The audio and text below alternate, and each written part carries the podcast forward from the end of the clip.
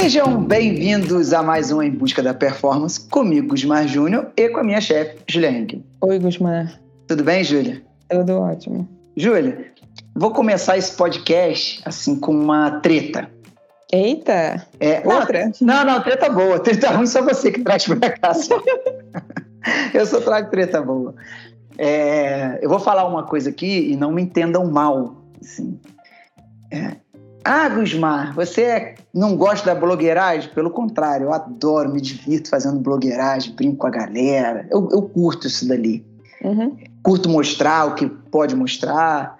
Só faço quando eu tenho tempo, quando eu tô de bom humor. Quando eu não tô com vontade, aquilo lá para mim fica lá parado e ponto. Não tem assim uma obrigação, um Graças ritual. Deus, é, é tudo bem do meu jeito, graças a Deus. Só que tem umas blogueiragens forçadas que, que assim, eu olho me faz um mal, cara. Uhum. E principalmente a, aquela venda de ilusão, venda de um troço muito forçado que a gente sabe que na prática não é. né? Não é assim? Uhum.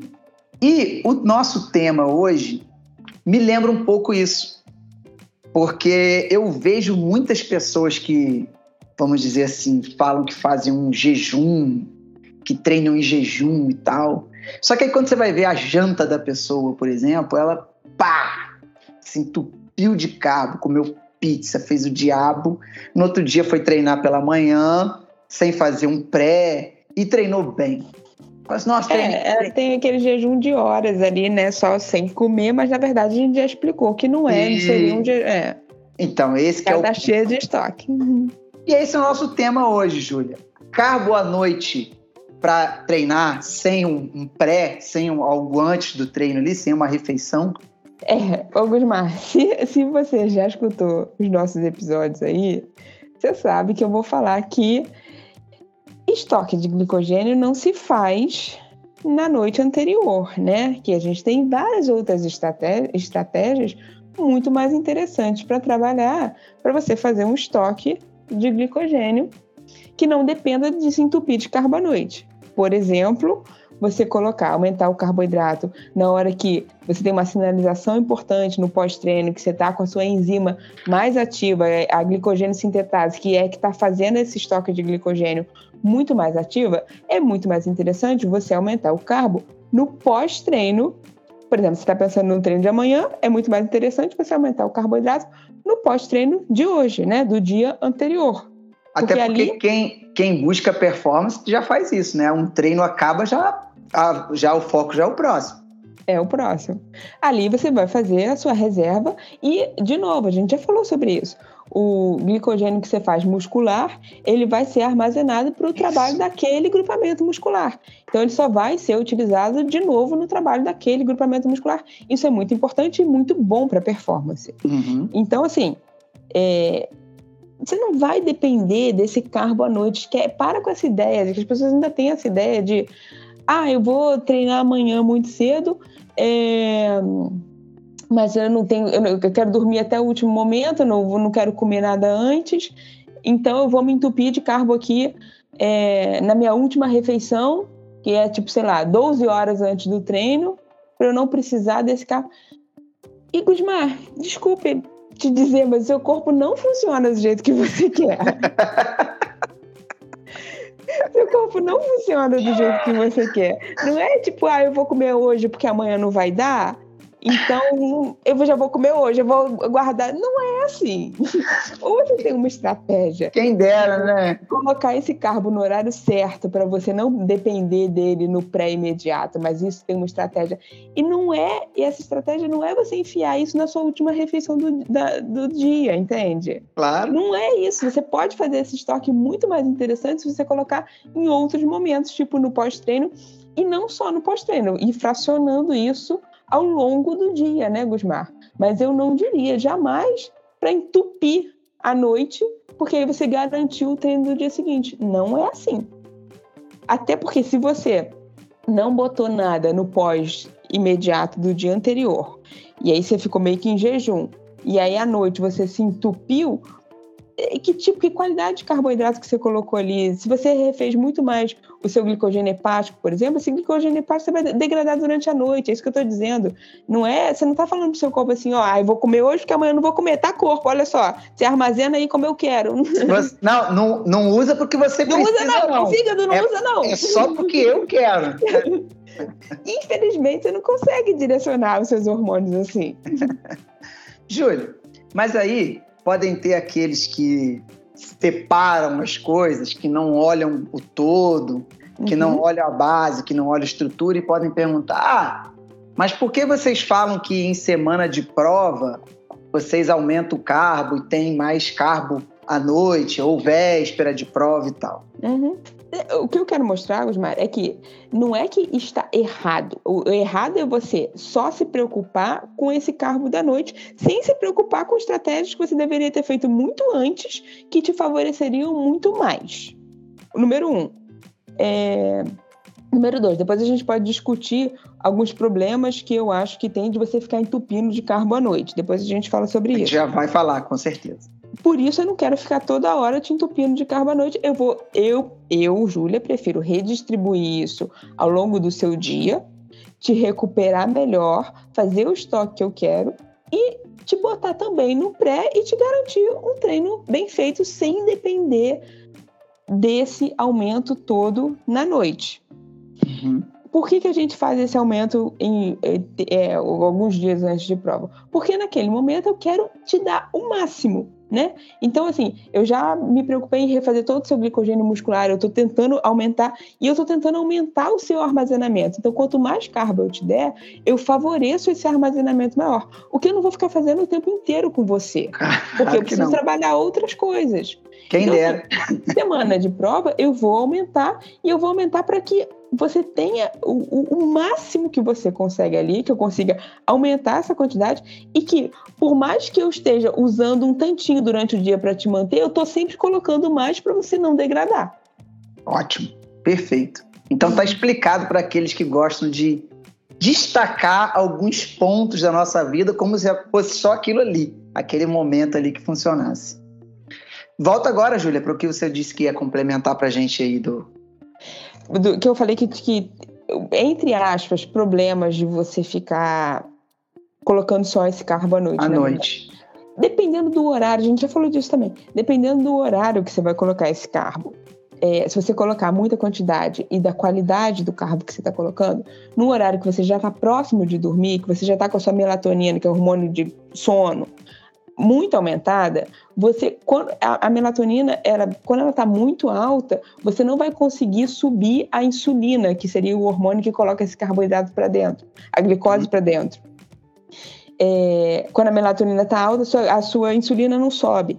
Então, assim, tem um risco de você ficar com a glicemia mais alta durante a noite, o que é muito ruim para você.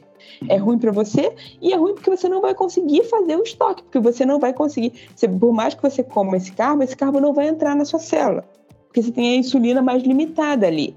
Então, você vai ficar com a glicemia mais alta e sem conseguir fazer o que você quer, que é colocar esse carro para dentro para você armazenar e aproveitar no, no, no dia seguinte. Então, dependendo do horário que você faz isso, se você já está muito próximo de dormir com a melatonina alta, não é interessante. Excelente, doutora, que aula! isso é uma questão. Questão 2. Na prova, você vai em jejum? Porque a pessoa não, não, porque ela quer dormir até o último minuto que ela tem para não comer o café da manhã. Mas na prova, ela não vai fazer isso. Na prova não quer. Na, não, na prova eu vou comer. Aí você vai comer na prova um negócio que você não estava habituado, que você não está habituado a digerir. Osmar, é, é, é erro clássico, né? Não, e, e, assim, como eu comecei falando da blogueiragem, é, e ainda tem aqueles que mostram aquilo que não é o que eles fazem de fato, entendeu? Uhum, uhum. vendem só a ilusão. Por isso que eu, eu tenho muita preocupação com isso. Eu sempre falo e é, Gusmar, as pessoas também não podem ficar panicadas, né? Tipo, tipo, um dia você aumentou o carboidrato, meu Deus, eu ganhei um quilo, porque. Não é assim, a conta não é assim. A conta é, né, num, num processo. Assim como não é num dia que você emagrece, não é num dia que você engorda. Na, na minha dieta, que eu não posso ficar falando, mas eu vivo falando, Já falou dela toda? É, não, mentira. É, é, eu tenho lá algumas observações. Ah, é, deixa eu pensar como que eu vou falar aqui, para não falar merda. É, opcional, tal. Ah, opcional, tal. E aí, às vezes, véspera de treino muito longo, você me dá lá uma, uma margenzinha. Uhum. Já está meio ligado essa questão, mais ou menos, que você falou da prova, né? Uhum, uhum. Então, é a mesma questão. Até porque o longo eu quero treinar tudo que você vai fazer para a prova, né? Isso, exatamente. Então já, tá, já encaixou aí nessa, nessa parte aí. Então tá Sabe que esse opcional, é, é legal a gente falar desse opcional. Tem várias vezes que eu coloco, né, umas coisas assim, opcional. Porque eu quero começar a trabalhar a sua independência, Gusmar. De tipo, tem dias que você gastou mais, tem dias que você precisa de mais e o seu corpo pede, você sabe disso. E eu quero que você comece, quando eu boto opcional, eu quero que você comece a aprender. Tipo, eu botei uma fruta, duas opcional. Tem dias que você vai falar assim, caraca, realmente eu preciso. Tem dias que você vai falar, não, eu tô bem com isso. E é importante a pessoa se conhecer. Ela não pode ficar 100% dependente de mim o tempo inteiro. Porque claro. o seu dia muda, Gusmar. Você faz uma atividade ali, à noite, uma coisa. Eu não tenho como calcular tudo que você está fazendo durante o dia. Claro, claro. Sabe? A gente tem uma margem, mas tem dias que você vai andar mais, tem dias que você vai andar 5 km a mais. E aí tá, tá tudo no, na ponta do lápis? Não tá. Sabe quando que eu uso mais esse opcional, assim? É, dia, dias com duas sessões, sabe? Uhum eu fico assim meio com medo de faltar, ou então se eu estiver me sentindo um pouco mais cansado de, de uma para o outro. Porque, porque assim, Julia, às vezes o, o, treino, um treino em si, ele não te puxou tanto a ponto de você ficar quebrado ou muito uhum. cansado para o outro. Só que ah, o Gusmar, por exemplo, é amador, né, cara? Pô, eu, eu trabalho, eu tenho família, filho, esposa, tudo para cuidar isso já, já tira um pouco assim da, da nossa energia ali. Claro. Então, claro. assim, ah, se eu tenho lá, às vezes, uma opção de duas frutas ao invés de uma. Não, gente, antes não é o caso, tá? Tô dando um exemplo só. É, eu, eu, eu optaria pelas duas frutas, sabe? Uhum, uhum. É, véspera de prova, a gente tem muito isso, né? Ah, ó, não quero, pelo amor de Deus, não fica com fome. Uhum. Sempre fala, não fica com fome. Então, eu, eu, eu acabo tendo esse, esse cuidado. O Danilo, que já passou aqui, a gente já falou, que é o disciplinado para mais, que ele acaba tirando com essa. Cortando. É, cortando. Eu não, eu vou na, na linha um pouquinho inversa de, nessas situações de opcional. De novo, que a gente já falou aqui, trabalhar com pessoas, são pessoas completamente diferentes. Pessoas completamente diferentes. É, é interessante. Eu já falei isso para você. No dia que a gente estava gravando junto, eu, você e ele, eu falei: eu não posso responder um e-mail do mesmo jeito que eu respondo para você, pro Danilo. Porque vocês vão entender coisas completamente diferentes. Você vai fazer um extremo e ele vai fazer outro. Você tem que ter muito cuidado com quem você está falando e como você está falando. Ah, e ambos que buscam performance. Exatamente. E ambos que são muito bons. É, porque se a gente, a gente podia estar tá falando de outra.